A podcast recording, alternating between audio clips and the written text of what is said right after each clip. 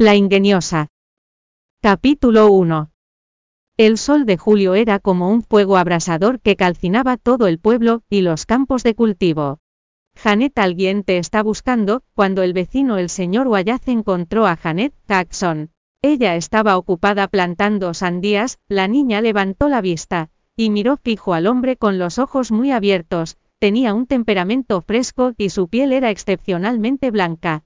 A pesar de realizar trabajos agrícolas en su casa durante todo el año, su piel tenía un aspecto tan bueno que era envidiable.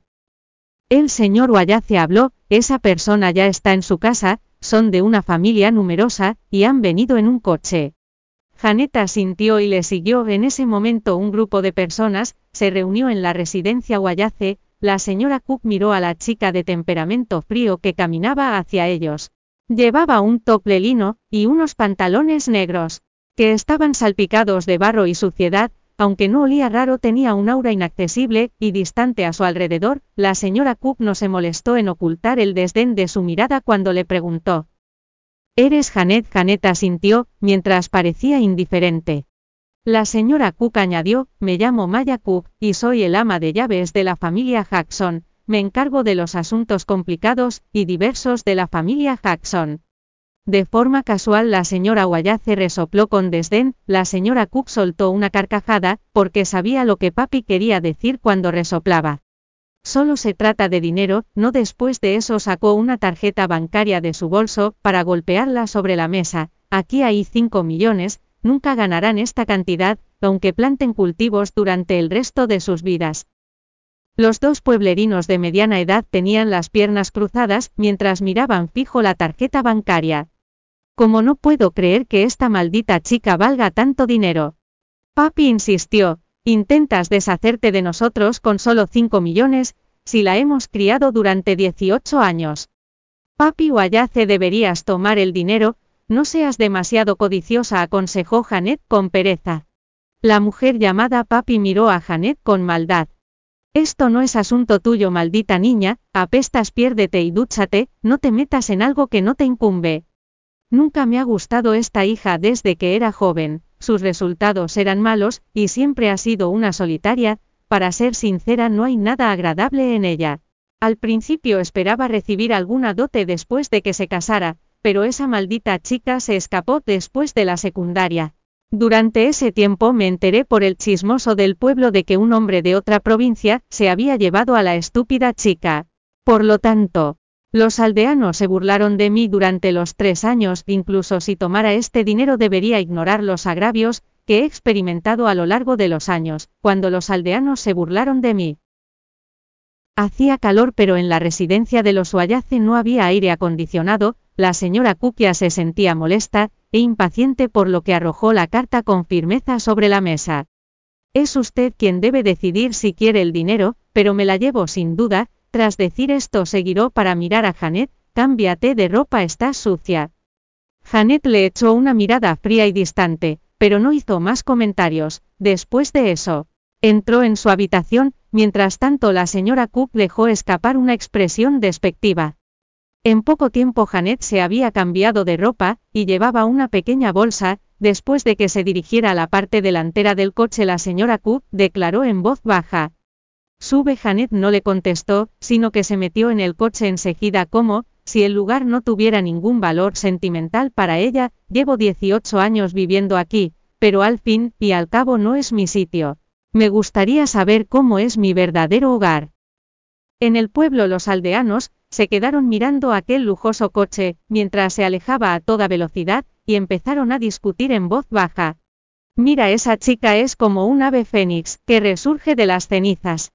En el coche Janet se apoyó en su asiento con pereza, mientras golpeaba la ventanilla del coche rítmicamente. De repente sonó su teléfono, y se tomó su tiempo para sacar el teléfono de su bolso. La señora Cook estaba en el asiento delantero, se fijó en el teléfono grande, y con aspecto de ladrillo de Janet, y una mirada de asco pasó por sus ojos. ¿En qué época estamos ahora? ¿Por qué sigue utilizando un teléfono tan antiguo? Janet pulsó un botón para responder a la llamada solo para ser recibida con una voz ansiosa a través del teléfono. ¿Qué ha pasado? Tenía una voz juvenil, pero su tono era indiferente y distante. Sin embargo, la respuesta de ella no mermó el ánimo y la emoción del hombre. Janet, mañana hay algo grande en la subasta de la ONU. Vas a venir. El tono del hombre era cuidadoso, pero lleno de esperanza. Su tono respetuoso sonaba como si estuviera hablando con un superior. La persona que llamaba por teléfono era un gran amigo de Janet Lee Sanders, siempre era el primero en informarla sobre los mejores eventos del país. Esta vez la subasta no era una excepción, al fin y al cabo Janet era una famosa jugadora importante dentro de la red de subastas. Janet frunció el ceño al oír eso, no voy a ir, estoy ocupada, le colgó después de decir eso. Señorita Jackson ha recibido una llamada telefónica de estafa. Los estafadores de la ciudad de Sanford adoptaron altas tecnologías. Por lo que alguien como usted que ha estado viviendo en el pueblo no debe haberse encontrado nunca con tales circunstancias. Janet cerró los ojos sin responder. Muchos estafadores alrededor está orgullosa de que los estafadores sean hábiles. Enfurecida con Janet por haberle dado la espalda, la señora Cook comentó de forma despectiva. Los Jackson son gente rica y poderosa, si se uniera a la familia Jackson tendría que cambiar de teléfono señorita Janet, no querrá avergonzar a los Jackson. Con eso la señora Cook puso los ojos en blanco hacia Janet con desdén, Observó que los párpados de Janet estaban semicerrados, casi como, si estuviera profundamente dormida. Al darse cuenta de que su discurso había caído en saco roto, la señora Cook levantó la voz enseguida. He oído que abandonó la escuela durante la secundaria, señorita Janet, en ese caso estoy segura de que no está familiarizada con las reglas de la familia Jackson. Al principio Janet parecía estar dormida, pero sus párpados se agitaron de repente y sus labios se curvaron en una sonrisa. O de inmediato el tono de la señora Cook tomó un giro gélido, y sonó como si estuviera reprendiendo a una niña salvaje mal educada. Como que o no tienes modales así, es como se habla con una persona mayor. Janet se rió en voz baja, pero no hizo más comentarios. Me está reprendiendo el ama de llave, señorita Jackson.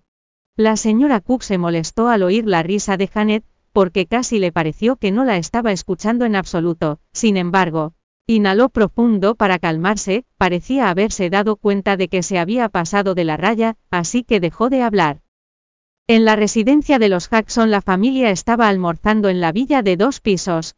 Su padre Brian Jackson había dirigido la empresa Jackson en buen estado durante años mientras que su madre Megan Davis era una conocida modelo retirada.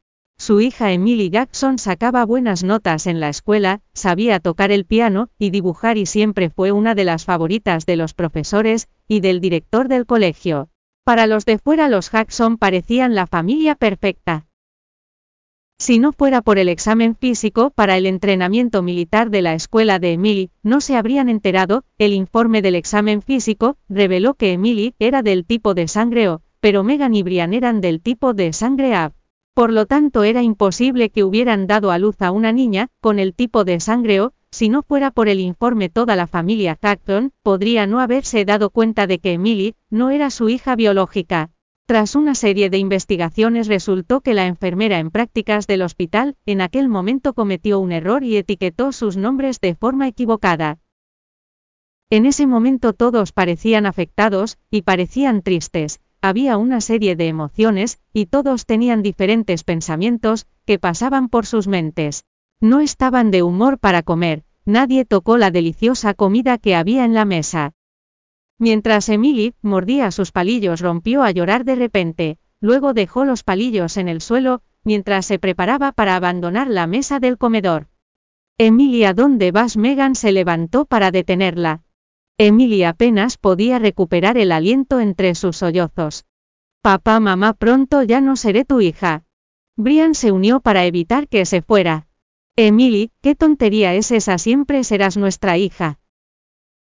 Gracias por escuchar el audiolibro de Joirea de Español. Puedes ir al sitio web de Joirea de Español para leer el contenido más reciente de esta novela.